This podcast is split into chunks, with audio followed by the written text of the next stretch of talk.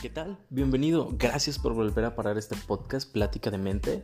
Recuerda que tenemos un Instagram donde nos puedes enviar mensaje, podemos platicar de los temas de tu interés, te podemos asesorar sobre procesos terapéuticos y contactarte con alguien cerca de donde estés. Gracias por parar en este episodio. Hoy vamos a hablar de el autoconcepto. Vamos a hablar de nosotros mismos y de cómo fortalecernos. ¿Qué es el autoconcepto? ¿Cómo definimos con palabras que conozcamos? Hay que hacerlo lo más sencillo posible y más digerible y hay que empezar con el hecho de que el autoconcepto pues es esta parte de qué es lo que somos, qué es lo que nos define y hay que verlo como una pirámide o una pared de ladrillitos que obviamente tienen pequeñas cositas escritas, tienen esta parte de de qué es lo que me enseñaron, qué es lo que me gusta hacer, qué es lo que le gusta hacer a mi familia. Eso es muy importante. El hecho de que la familia fortalece completamente el cómo nos definimos como personas. Y bueno, hace poco tuve una plática en una escuela donde hubo un taller para mamás sobre autoestima. Y estábamos platicando mucho esta parte de la importancia de definirnos como personas separando y no solamente encerrarnos en esta parte, bueno, durante el taller fue no solo somos madres, somos personas, somos mujeres, son hermanas, somos estuvimos platicando toda esta parte de darles su propia identidad y regresarlas a esta perspectiva de bueno, es que no dejas de ser y está muy mal fomentado esto porque es muy común de que ya estudiaste una carrera y se te define como eso. No te, si estudiaste medicina, no, no, te bajan de doctor. Se les olvida que también eres persona. Nos pasa a los psicólogos de que no podemos cometer errores, no podemos tener ciertas emociones y al contrario deberíamos saberlas manejar. Y claro, tenemos las herramientas, como las tiene un médico para saber sobre salud, pero eso no quiere decir que las vayan a seguir al pie de la letra. Y a veces no importa que tanto sepas sobre un tema, eso no te define. Puedes tener gustos en películas, en series, en libros, en música, y eso no te define completamente, eres mucho más que eso. Por ejemplo, las personas que tienen muchos los estereotipos de acuerdo al género de música que te gusta. Si piensas en un rockero, no te imaginas que se pone a ver comedias románticas o a leer sobre dramas, porque no va con la personalidad de la gente que escucha esa música. Y es el problema. Cuando tratamos de ponerle nombre a las cosas y definirlas, las encasillamos demasiado y se nos olvida que somos personas flexibles y en constante crecimiento que pues bueno, adoptamos un poco de todo pasa. Y es parte del efecto Pigmalión, que, bueno, esto es una, una referencia así rápida sobre la parte en la que un escultor hizo pues una figura femenina, le pidió a los dioses griegos, a Afrodita, que la dotara de vida y toda esta parte, y la estatua termina, este, bueno, la figura femenina, la mujer, termina ayudando al hombre, al escultor, a seguir mejorando como persona y es algo que aprendemos todos los días. Este efecto lo vemos en toda nuestra cotidianidad. Hablando de este efecto, hay que tener en cuenta de que pues, es una realidad que vivimos socialmente hablando. Todo el tiempo estamos rodeados de personas que influyen, es decir, y encontramos nosotros mismos esta relación. Por ejemplo, una chica que va al trabajo, a la escuela y se dedica mucho en, en su apariencia, se dedica mucho a arreglarse, termina pues recibiendo un halago y este lago lo asocia con, bueno, es que soy una persona que se arregló, soy una persona que tiene cuidado por su imagen, entonces lo sigue fomentando. Obviamente también existe la parte negativa de este efecto, en el cual pues suelen pesar más las, las palabras pesadas, y en el taller que tuvimos sobre autoestima con las madres se vio muy reflejado. Fue mucho esta parte en la que siempre, y, y te consta, o sea, a ti que estás escuchando esto, te consta que una palabra mala una grosería, una mirada te puede arruinar completamente el día. Y ese es un problema muy grande de autoestima. Que el autoconcepto, nuestra percepción de quién somos y la autoestima van mucho de la mano. Van mucho de la mano porque reflejan completamente la respuesta que tenemos a las cosas. Si no tenemos fortalecidos quiénes somos y definidos con nuestras propias experiencias y propios aprendizajes, quiénes somos, no vamos a poder defendernos el momento que nos avienten una mirada, una crítica y eso va a echar a perder completamente el proceso de nuestro desarrollo. Platicando con una colega estábamos hablando de un caso de una persona que digamos era un hombre en sus veintes y obviamente pues el, la razón por la que he ido a terapia era esta parte de bueno no sé quién soy. Trato de buscar quién es la persona que está viviendo todos estos días de manera automática. Me siento un robot que no tiene sus propias decisiones dentro del proceso de terapia, y eso es muy común, le pasa a mucha gente, me pasó a mí, te puede pasar a ti, hay momentos en los que no lo vemos y es importante cuestionarnos quiénes somos y qué es lo que realmente elegimos ser. ¿Por qué? Regresamos al caso del chico. El chico en sus 20 va a terapia y pues empieza a platicar toda esta parte que le ha perdido el gusto a las cosas, ya no le saben igual, siempre se vestía de la misma forma, sus mismas comidas, su rutina, y se dio cuenta de que no lo satisfacía, no lo hacía sentir pleno. Entonces, ¿qué fue lo que hablamos en terapia? ¿Qué es lo que se habla en terapia? Esta parte de y lo que hacías porque lo empezaste a hacer, porque te gustaba cocinarte huevito con salchicha todas las mañanas, tomarte el mismo café, bueno, la marca del café o un café, ¿por qué te gustaba tomar esta ruta? Bueno, es que es la, la ruta que tomaban mis papás, es lo que hacían de almorzar en mi casa, es lo que toman todo el día en mi casa. Entonces, no es algo que aprendimos por nuestra propia cuenta, es algo que adoptamos dentro de nuestro ejercicio de la práctica, de la repetición, pero en sí no es algo que consideremos propio. Hay que tomar en cuenta que nos desarrollamos muy apegados a la familia. Puede ser una familia no tradicional, que puede ser abuelos, pueden ser tíos, hermanos, solamente un madre o padre soltero, y siempre las personas que están a nuestro cargo, las personas con las que convivimos a diario en la escuela, en el trabajo, en casa, nos van a formar, y nos van a formar, nos van a definir cuando no tenemos bien establecidas las cosas que ya queremos. Siempre hay que darnos la oportunidad de probar un poco. Si, si tú te has sentido como este chico en, en sus 20 que no le encontraba ese sentido y llegamos a la conclusión en la que esta persona se siente así y se dio cuenta de que es por sus padres. Todo fue aprendido en casa y nada fue cuestionado por su propia situación. Nos pasa con las religiones, con los gustos, con las actividades tan sencillas, el ser repetitivos, hacernos rutinas que no son nuestras y obviamente ya lo habíamos hablado en otros podcasts, no podemos cuestionar muchas veces estas partes de, bueno, es que así lo hacían y yo traté de decir que no quería y me vieron raro o me juzgaron. Si tienes la libertad para hacer cosas por tu propia cuenta, hay que empezar a hacerlas de poco en poco. Te voy a dar ejemplos que se ven en terapia sobre esta parte de quién soy y cómo me construyo, cómo construyo mi personalidad y mi autoestima a partir de esto. Si estás acostumbrado a que en tu familia, tu mamá, tu papá, tía, tu abuela, alguien más hace tus comidas, escoge tu ropa, escoge lo que se ve en la tele, intenta hacerlo tú. Intenta tener esta iniciativa de yo solo voy a empezar a separarme y empezar a explorar cosas nuevas. Si tienes ciertos gustos en música y nunca te lo has cuestionado, cuestiónate. ¿Me gusta esta música porque realmente soy yo quien la escogió?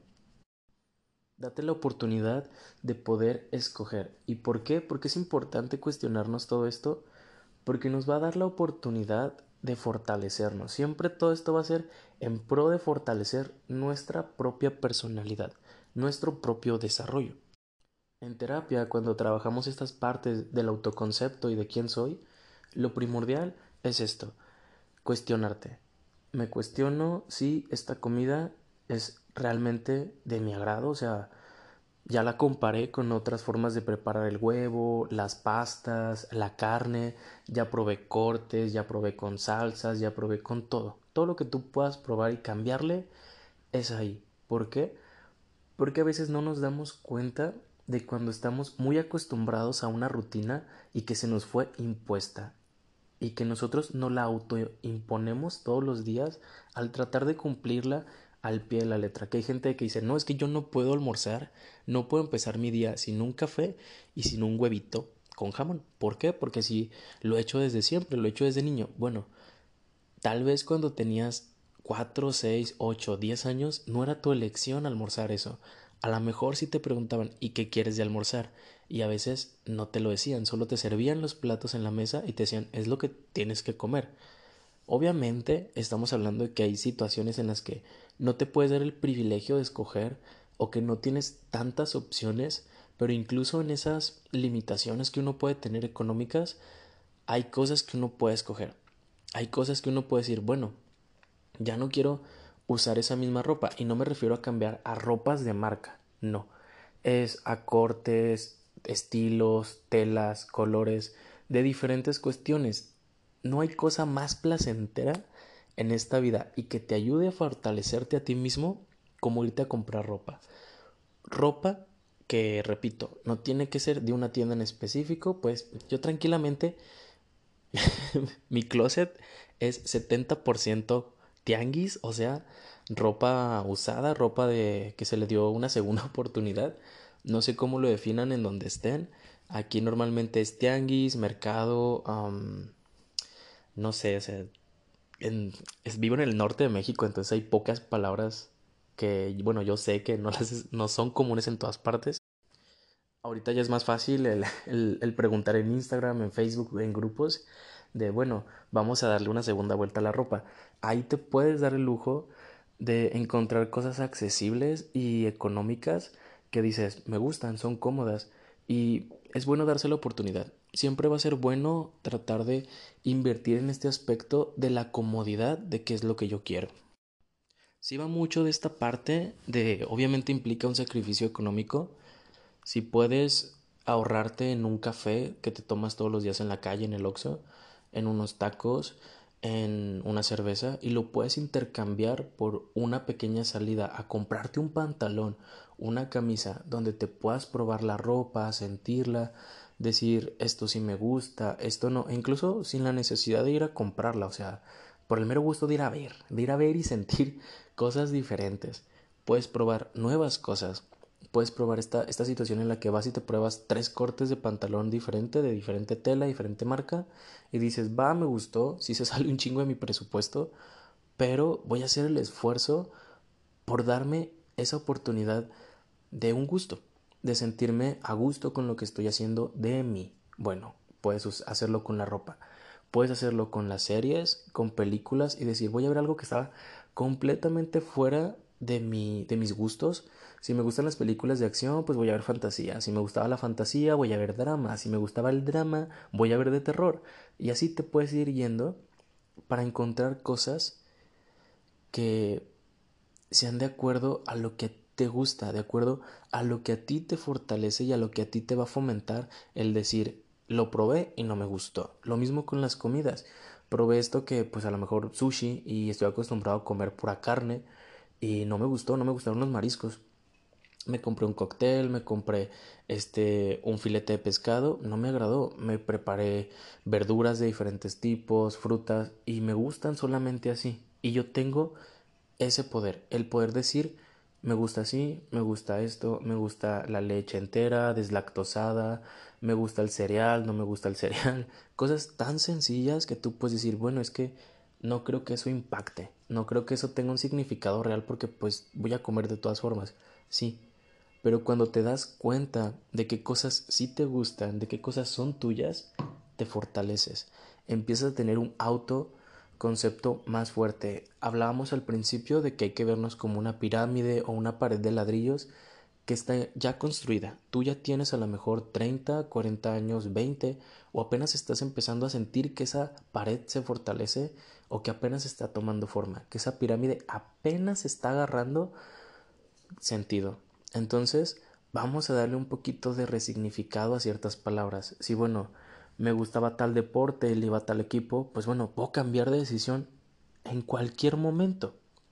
Puedo cambiar mis gustos en cualquier momento. ¿Por qué? Porque tienes ese privilegio, el privilegio de ser consciente, ser una persona que piensa y razona y puede llegar a muchos entendimientos, puedes llegar a muchos entendimientos respecto a lo que te gusta. Hay cosas que a lo mejor ya estás haciendo como el trabajo que no quieres pero incluso al ser consciente de las cosas que no queremos nos dan tranquilidad. Por ejemplo, yo llegué a ser mesero en un restaurante que llegaba gente muy nefasta en el sentido de que exigente, grosera, muy, muy grosera y tenía que tragarme todo eso por la necesidad del trabajo. Pero a final de cuentas entendí qué tipo de trabajos sí me gustan, qué tipo de, de corriente sí me gusta seguir en cuanto a, a lo que quiero hacer de mi vida y vas experimentando. No significa que no vayas a tener nada estable, no, hay que saber que cuando algo nos agrada y nos encuentra sentido y calma, hay que quedarnos con eso. No hay que perdernos tampoco la oportunidad porque, por ejemplo, hay gente que definitivamente defiende este punto de es que yo ya lo hago así y así me gusta. Ok, no te estoy obligando a cambiar las cosas, sino te estoy invitando a que tengas esta oportunidad de cambiar lo que ya estás haciendo de ti. ¿Por qué? Estamos muy acostumbrados a convivir todo el tiempo, al estar todo el tiempo rodeados de familias, de amigos, compañeros, y esta pandemia que acaba de pasar nos dio mucho la oportunidad de encontrarnos a nosotros mismos. Y hubo cientos de personas que llegaron a la terapia, al consultorio, diciendo no pude, no pude estar solo, necesito estar acompañado, o al contrario, necesito este más espacio para mí porque mi familia yo estaba solo y de repente se juntaron todos y no me gustó, me abrumó, me hizo sentir este completamente fuera de lugar. Y bueno, hay muchas perspectivas de esto. Hay que darnos cuenta y adentrarnos en situaciones que son incómodas o que son fuera del área de confort para que nos puedan abrir la perspectiva, nos hagan cuestionarnos qué es lo que sucede, cuestionarnos por qué hago esto, por qué me he visto así, por qué tengo estos gustos, quién soy y quién es esta persona. Yo me presento, me llamo Esteban. Esteban, ¿qué es, ¿qué es lo que te gusta? ¿Qué es lo que quiero? ¿Qué es lo que me hace ser yo? Son mis películas, son los libros, son mi, gusto por mis perritos, es el salir a caminar, el comer, ¿qué, qué es lo que me hace ser, qué es lo que me identifica como persona y saber qué sí me gusta y qué no. Obviamente cuando le ponemos nombre y decimos, pues ya sabía, ya sabía que no me gusta el hígado encebollado. Bueno, ya lo experimentaste. Y de eso se trata la vida, de eso se trata disfrutar las cosas. También encontrar esas partes que no te gustan y saber que no te gustan le da sentido, le da sentido a las cosas. Cuando tenemos estas cuestiones, ¿qué estoy haciendo? ¿Estoy haciendo las cosas bien? Yo lo escogí, yo escogí este trabajo, yo escogí esta carrera. Es un buen punto para empezar a trabajar en eso. Es un buen punto para empezar a preguntarnos y a cuestionarnos y empezar a resolver. Darles una respuesta que nos dé satisfacción a todas esas preguntas. Obviamente, pues vamos a tener. Hay personas que lo pueden hacer de una forma autónoma, que lo pueden hacer solitos, construir esa pared de, ladrillitos, rayarla, pintarla de, de su propia mano, hacerlo solos. Pero hay personas que también pueden acudir a terapia. E incluso que diga, ya tengo mi pared y voy a ir a terapia a platicarlo, completamente útil y completamente recomendado. ¿Por qué? Porque nos ayuda el, el estar en terapia, el que nos guíen en este sentido de a lo mejor cambiar las palabras. Por ejemplo, yo creo que me gustan tales cosas por tal razón y resulta que no. O al contrario, me fortalezco porque me dieron la razón. Todo puede pasar en terapia, acompañados, con ayuda, sin ayuda, con amigos, con familiares, con quien tú puedas apoyarte, ayudarte a construir todo esto que eres tú. Estábamos hablando de esta parte en la que somos y qué es lo que nos gusta hacer, qué es lo que nos parece bien y qué es lo que no.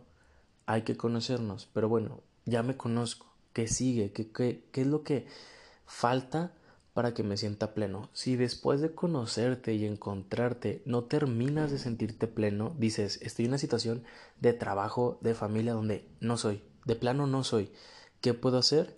Regálate esos pequeños espacios. Obviamente, a veces cuando trabajamos en algo que no nos gusta, tenemos que cumplir, tenemos que cumplir con la labor, tenemos que cumplir con las expectativas, lo que sea.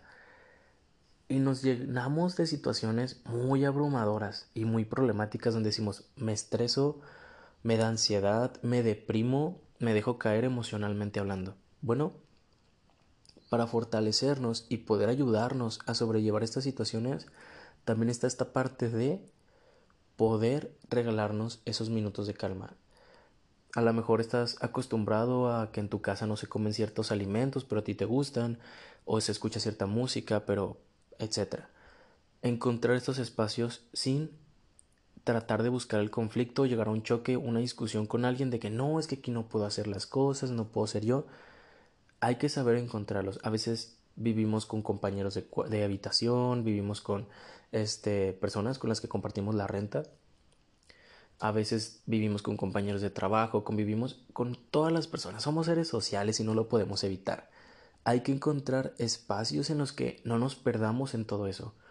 Hay personas que pertenecen a grupos religiosos y dicen no comparto todas estas ideas religiosas, pero sí quiero explorar mi espiritualidad aquí. Ya lo decidí, es aquí. Pues bueno, saber que no hay que perdernos en todo esto, no hay que adoctrinarnos, no hay que tener estas ideas de otras personas solo porque nos las dijeron y solo porque confiamos en ellas. No, hay que empezar a cuestionar. ¿Es verdad esto que me estará platicando? ¿Tiene sentido para mí? ¿No es agresivo hacia los valores o este los derechos de otras personas? ¿No termino agrediendo a alguien más con mis gustos, con con este tipo de lecciones de lo que yo hago? porque obviamente no estamos buscando tener esta parte egoísta o esta parte de querer dañar a alguien más, hacer algo solamente para querer dañar a alguien más. Si a ti te gusta, si no dañas a, ningún tercero, entonces estás en todo tu, derecho de escoger todo esto, completamente. Dentro del cuestionarnos las cosas de si nos gustan o no, una técnica en terapia que es muy complicada para autorreconocernos es esta donde tenemos que preguntar o se nos hace esta pregunta de dime 50 cosas que te gusten de ti, 50 cosas buenas y la gente se choquea, entramos, pegamos con pared y decimos es que no me sé reconocer y esto es algo muy importante también dentro del proceso de la autoestima y de autorreconocernos, de saber quién es esta persona en la que estoy habitando su cuerpo, su mente, decir si soy, o sea, si me identifico, si es mío, es mío, mío, mío, yo lo decido así y no es decisión de alguien más, no es formación de alguien más. Está esta parte en la que los logros forman una construcción muy importante, pero también las cosas que tenemos como efectos, saber identificar nuestras áreas de oportunidad, como muchos le dicen, nuestros altibajos, nuestras cosas que nos hacen sentir tristes, agotados, cansados, las que no podemos hacer también forman parte de nuestro desarrollo, parte de quiénes somos y saber identificar todo esto nos va a fortalecer aún más. Pasa mucho cuando la gente se está conociendo y hacen esta típica pregunta, ¿no? cuéntame cosas sobre ti, qué te gusta, qué no te gusta hacer. Y hay que entender que somos todo eso y más. Somos nuestro nombre, lo que nos gusta, lo que no nos gusta, las comidas, las comidas que no nos agradan, el ejercicio que nos gusta hacer, las películas, las series, todos estos pequeñitos detalles nos construyen porque somos esta construcción social constante. Y ya lo hablamos al principio, principio del podcast, que va a haber partes en las que sí, la familia te forma y te define en muchos conceptos y también los amigos. Recuerda que tú eres una parte importante del rompecabezas que es el otro ponte a pensar de qué forma me han afectado los otros en las palabras que digo, las frases, los gustos. Cuando yo empecé a hacer esto y es porque alguien más me lo enseñó y me agradó, me agradó salir a comer pizza con piña porque alguien más le gustó, me lo enseñó y decidí seguirlo haciendo así y no porque me lo forzaron y me dijeron, este es lo único que hay, es la única opción que tienes.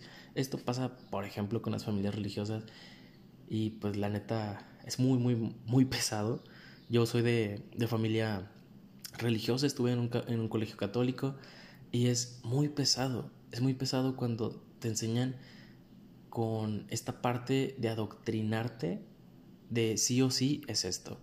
Si tienes la alternativa de poder explorarte a partir de cosas sanas que te van a hacer un bien y vas a saber reconocer cosas fuera de, de ese mundo, esa cajita, es excelente porque a veces te dicen, es que no puedo salir de mi zona de confort, yo lo he visto en procesos terapéuticos, no puedo salir de esta zona, es mi zona más cómoda. Y cuando estás fuera de la zona, te das cuenta de que no era la mejor zona de confort, realmente estabas más obligado a permanecer ahí que a explorar lo que está afuera, a adentrarte, arriesgarte y reconocer que tal vez lo que tú considerabas bueno toda la vida estaba mal y te hacía daño. Es muy importante eso el explorar estas nuevas cosas que nos van formando, porque así reconocemos cuando algo nos está haciendo daño. Y bueno, no vamos a alargar más este tema, ya hablamos un poquito de, de cositas que nos van a ayudar a, reconocernos a nosotros mismos, te invito a que te pases por la página de Instagram. Vamos a hacer unas publicaciones especiales referentes al tema sobre cómo explorarte a ti, cómo reconocerte a ti mismo desde tu área personal, sexual, de relaciones, todo eso va a estar trabajado en, la página de Instagram y este podcast se lo puedes compartir a quien tú quieras. Nos apoyarías muchísimo haciendo esto. Estamos creciendo y dando pequeños pasitos. Ya casi cumplimos un año con el podcast y se viene un especial, bueno, una serie de capítulos referentes al mes del Pride, el mes del orgullo. Muchas gracias por llegar a esta parte. Nos vemos en otro episodio donde sea que tú estés. Gracias por dejarme acompañarte. Nos vemos.